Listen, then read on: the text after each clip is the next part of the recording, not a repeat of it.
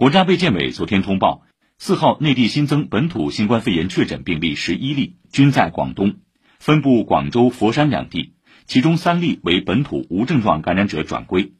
目前，广州大部分地区都在进行全区核酸检测。昨天，南沙区开始全员核酸检测工作，加强经营性商业场所管控。